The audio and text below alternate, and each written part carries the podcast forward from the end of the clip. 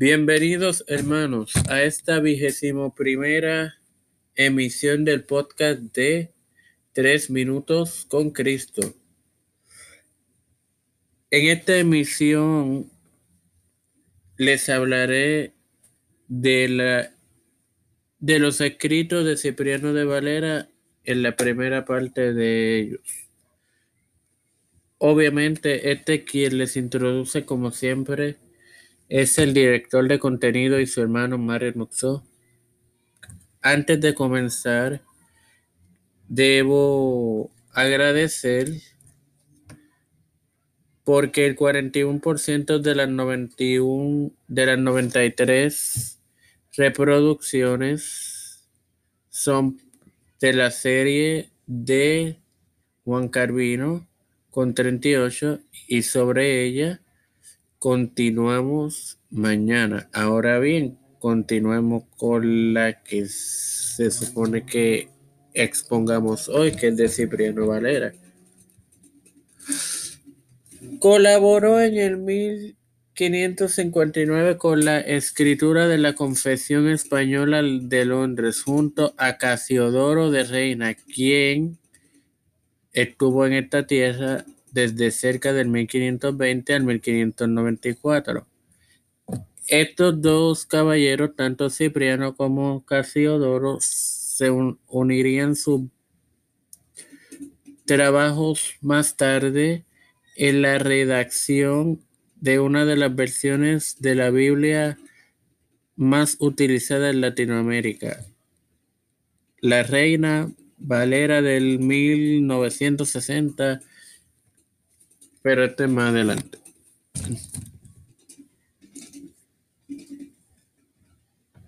Y otros, la confesión buscaba acentuar la ortodoxia teológica de las comunidades protestantes española e italiana en Londres, en contestación a los escritos del médico y teólogo español Michael Serventus, quien, quien él y el predicador y teólogo francés Sebastián Castelo, Castelio, quien vivió entre 1515 y 1563 realizaron sobre la Trinidad.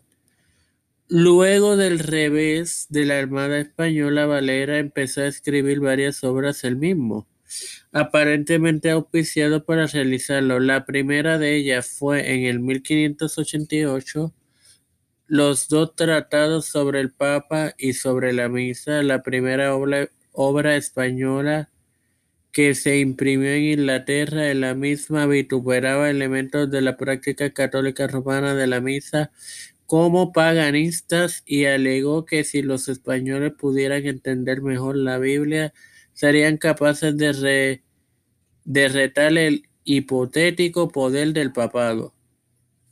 Bueno, señores, como vemos, eh, de Valera empezó a, a escribir para el 1599 esta confesión junto a De Reina y otras personas quienes estuvieron junto a él. Y el revés de la